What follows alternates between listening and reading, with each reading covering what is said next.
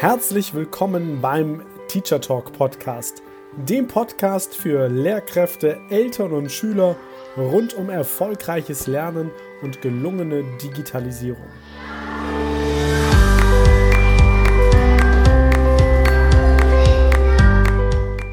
Ist zeitgemäßes Lernen digital? Und wenn ja, wie digital genau? Was ist eigentlich Digitalisierung im Bildungsbereich? Wie verändert sich Lernen durch Digitalisierung? Und wie sieht dadurch die Schule der Zukunft aus? Viele spannende Fragen und noch viel mehr spannende Antworten erhältst du in genau diesem Podcast.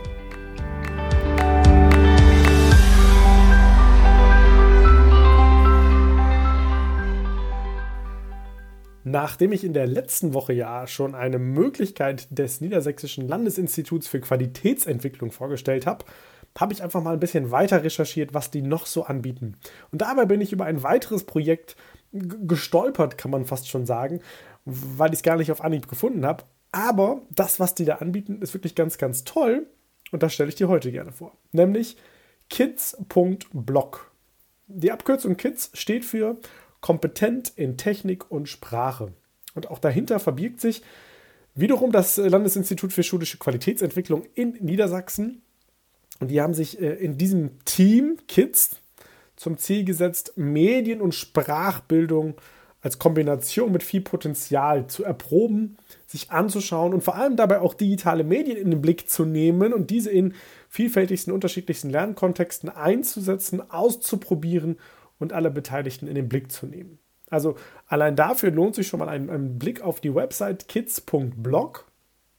Und darüber hinaus gibt es auf der Seite unter dem Menüpunkt Tools fünf ganz, ganz einfach zu bedienende Sachen, die wir immer wieder auch im Unterrichtsgeschehen benötigen, die gleichzeitig aber hier in einer datenschutzkonformen Umgebung dargestellt werden, die alle abspeicherbar sind und die auf jeden Fall, auf jeden Fall sehr, sehr nützlich sind für den täglichen Unterrichtseinsatz. Unter Tools gibt es also fünf Stück, nämlich einen QR-Code-Generator, ein Mindmapping-Tool, ein Etherpad, einen Wortwolkengenerator und ein, ähm, ein, ein, ein Werkzeug, Excalidraw heißt das, mit dem man Flussdiagramme veranschaulichen kann. Ich gehe kurz auf ein, zwei Sachen ein, die ich hier total innovativ und, und schön finde. Erstmal ist das ein, ein sehr aufgeräumtes Design, sehr ansprechend gestaltet, sodass man wirklich sich sehr, sehr leicht durchfindet. Fangen wir mal mit dem QR-Code-Generator an. Finde ich nämlich sehr, sehr cool, was es dort gibt. Wenn ich draufklicke, dann öffnet sich halt eine, ein neuer Tab, wo dann der QR-Code entsprechend generiert werden kann. Und das ist dann ganz, ganz leicht tatsächlich, denn ich habe einfach nur ein Feld, wo ich einen Text oder einen Link eingeben kann. Also falls du schon mal die Podcast-Folge dir angehört hast, wo es zum Beispiel um QR-Code Monkey oder T1P ging, da kann man ja auch QR-Codes generieren. Dann hast du hier nochmal in einer Datenschutz, Datenschutz sauberen Umgebung eine tolle Alternative. Und on top bekommst du halt bei diesem QR-Code noch mehr Möglichkeiten. Also, du kannst einen Link eingeben, einfach die Adresse eingeben, dann siehst du, verändert sich unten direkt der QR-Code. Den kann man sich dann entsprechend herunterladen. Man kann auch wieder Text eingeben, wird auch erklärt äh, in der Podcast-Folge zu QR-Code Monkey. Das ist nämlich immer dann ganz interessant, wenn du einen QR-Code mit Text kombinieren möchtest. Dann legst du im QR-Code einfach nur Text ab. Die Schülerinnen und Schüler scannen den QR-Code und haben dann zum Beispiel die Lösung für eine Matheaufgabe, einen Tipp, wie sie weitermachen können in Deutsch, hm, die Erklärung zu einem Versuchsaufbau in Biologie und so weiter. Hier auf kids.blog kannst du zusätzlich auch einen Text eingeben. Der wird im QR-Code gespeichert, aber der wird später als Audiodatei ausgegeben. Das heißt, ohne dass irgendwie was gespeichert wird, ohne dass du dich dort registrieren musst, kannst du hier einen beliebigen Text eingeben und mit Hilfe von Google Text to Speech wird der QR-Code dann beim Scannen geöffnet und eine Audioausgabe erfolgt. Und das funktioniert tatsächlich auch sehr, sehr gut. Ich habe das vorhin ausprobiert und das hört sich tatsächlich auch relativ, relativ, muss ich sagen, realistisch an. Auch das nochmal ja, eine tolle Möglichkeit, wenn du zum Beispiel eine eingesprochene Lösung, einen eingesprochenen Tipp, einen eingesprochenen Hinweis geben möchtest auf dem Arbeitsmaterial, einfach den QR-Code besprechen, abfotografieren bzw. den QR-Code herunterladen, aufs Material draufpacken und der Schüler kann sich den dann abscannen. Also ein toller Vorteil von kids.blog. Das zweite Tool, was es dort gibt, ist ein Mindmapping-Tool und auch das finde ich ganz, ganz toll. Denn mit Mindmapping kannst du eine ganze Mindmap anlegen und entweder du oder deine Schülerinnen und Schüler und du kannst dort natürlich mit Farben arbeiten. Du kannst Bilder einbauen. Das heißt, da kannst du nochmal zugreifen auf die Informationen aus der Podcast-Folge, wo es um kostenlose Bilddatenbanken geht. Und dann kannst du im Anschluss auch alles speichern. Und der Vorteil auch hier wieder zu anderen Mindmap-Tools ist, du musst dich nicht irgendwie registrieren, anmelden, gar nichts, sondern kannst das hier eben im Tool direkt starten und loslegen. Und es ist auch ein, ein sehr sehr intuitiv benutzbares Tool. Man fängt halt in der Mitte an. Man kann natürlich die Begrifflichkeiten austauschen, die dort stehen. Da, da geht es halt mit Wurzelknoten los. Da schreibst du halt dann den Oberbegriff rein. Und von dort aus kannst du dann ganz, ganz unterschiedliche Knotenpunkte anlegen und die natürlich auch nach Belieben verschieben. Das heißt auch, man, man ist flexibel in der Gestaltung der Mindmap. Ähm, du kannst die Farben, wie gesagt, verändern, Bilder einbauen und so weiter.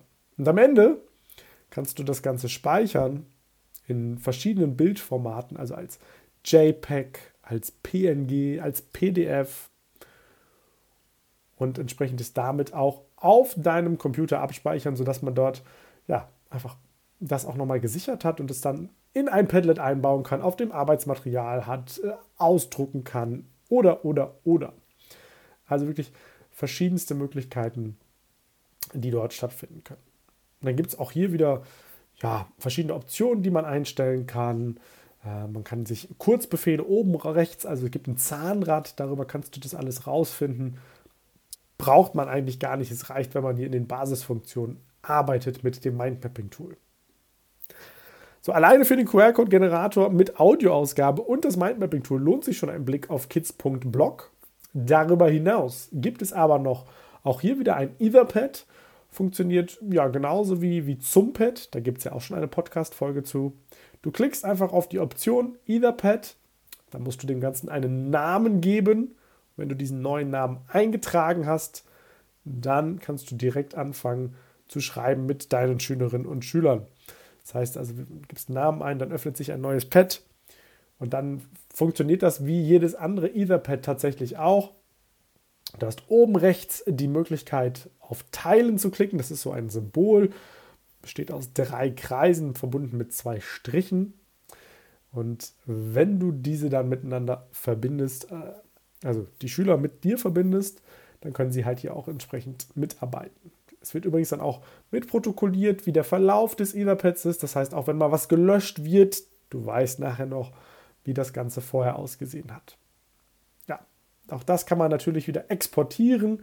Funktioniert oben über die Doppelpfeile nach links und rechts zeigen. Da gibt es eine Import-Export-Funktion. Damit kannst du das Ganze speichern auf deinen Computer oder entsprechend wieder hochladen. Also auch das wirklich toll, weil man es hier eben auch wieder in einer schönen Lernumgebung hat. Und ähm, ja, direkt angeboten ist quasi von der Schule für die Schule. Und dann noch ähm, kurz einen Blick auf den Wortwolkengenerator. Im Wortwolkengenerator, ja, da kannst du tatsächlich für Deckblätter zum Beispiel, für kreativen Arbeitsmaterialgestaltung, da kannst du halt ganz viele Wörter eingeben und aus den Wörtern wird dann eine Wortwolke gemacht. Also da habe ich tatsächlich jetzt nicht ganz so viele Darstellungsmöglichkeiten. Also du kannst jetzt nicht irgendwie einstellen, wie die Form nachher sein soll, ob das vielleicht ein Herz werden soll, in dem die Wörter dann angezeigt werden, oder ein Apfel oder ein Computer oder so, sondern die werden einfach nur gesammelt. Nichtsdestotrotz ist es halt auch eine tolle Möglichkeit, ähm, einfach mal ja, Wörter ansprechend zu visualisieren und gemeinsam zu sammeln. So viel dazu. Ja, und dann gibt es noch, hm, da, das ist aber tatsächlich so ein bisschen für, für, für die tiefer gehende Benutzung, gibt es noch das Tool Excalidraw wo man eben Flussdiagramme erstellen kann, ja, ähm, kollaborative Brainstormings machen kann, Sketchnotes erstellen kann. Das heißt, das ist nochmal ein sehr intensives Zeichen- und, und Darstellungstool mit verschiedensten Möglichkeiten. Also gibt es einmal vorgegebene Formen, du kannst aber auch den Stift benutzen, zum Beispiel, wenn du ein Tablet hast mit Stiftfunktion. Da kannst du auch die Farbeeinstellung und so weiter. Du kannst andere einladen, daran mitzuarbeiten. Das heißt, du machst einfach eine, eine Live-Zusammenarbeit draus. All das funktioniert. Auch hier wieder alles Ende zu Ende verschlüsselt, wie es ja heute so schön heißt. Das heißt, auch da wieder alles datenschutzrechtlich sicher. Ist dann eben, wenn man mal zusammen so, so ein gemeinsames Tafel- bzw. Sketchnote-Bild erstellen möchte. Wobei ich sagen würde, dass das für, für den Einsatz in größeren Lerngruppen eher unpraktisch ist, sondern eher vielleicht für deine eigene Unterrichtsvorbereitung. Also die Stärke von kids.blog liegt meiner Meinung nach in diesen ersten vier genannten Tools, nämlich dem QR-Code-Generator, dem Mindmapping-Tool, dem Etherpad und dem Wortwolken-Generator. Man kann das Ganze mit, mit einem ruhigen Gewissen, mit einem guten Gewissen auch an die Schülerinnen und Schüler mal rausgeben als Link, die damit arbeiten lassen. Man ist dort auf jeden Fall gut und sicher aufgehoben. Das so aus meiner subjektiven Wahrnehmung. Und von daher bleibt mir abschließend nur noch zu sagen, so wie immer, ganz, ganz viel Spaß mal beim Ausprobieren, beim Umsetzen und beim Integrieren in deinen Unterricht. Da lassen sich auf jeden Fall ja, tolle Dinge mitgestalten. Probier es einfach mal aus.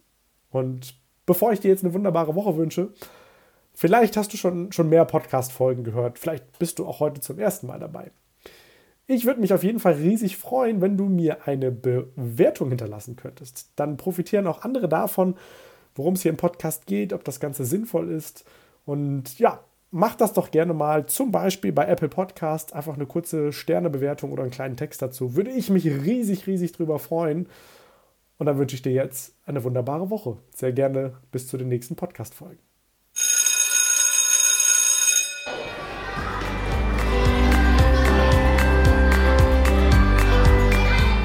Das war der Teacher Talk Podcast. Weitere Infos findest du auch unter www.mediencoaching.nrw auf meiner Facebook-Seite und bei Instagram unter dem Profil der-lernberater. In einem kostenlosen Telefonat erfährst auch du die drei Geheimnisse, wie du deinen Unterricht und den Unterricht des Kollegiums auf das nächste Level hebst. Schreib mir einfach eine E-Mail an post@ mediencoaching.nrw. Ideen für deinen digitalen Unterricht findest du übrigens in meinem Buch 60 Tools für gelungenen digitalen Unterricht. Bestell es dir einfach über meine Website oder den Buchhandel. Also, bis bald!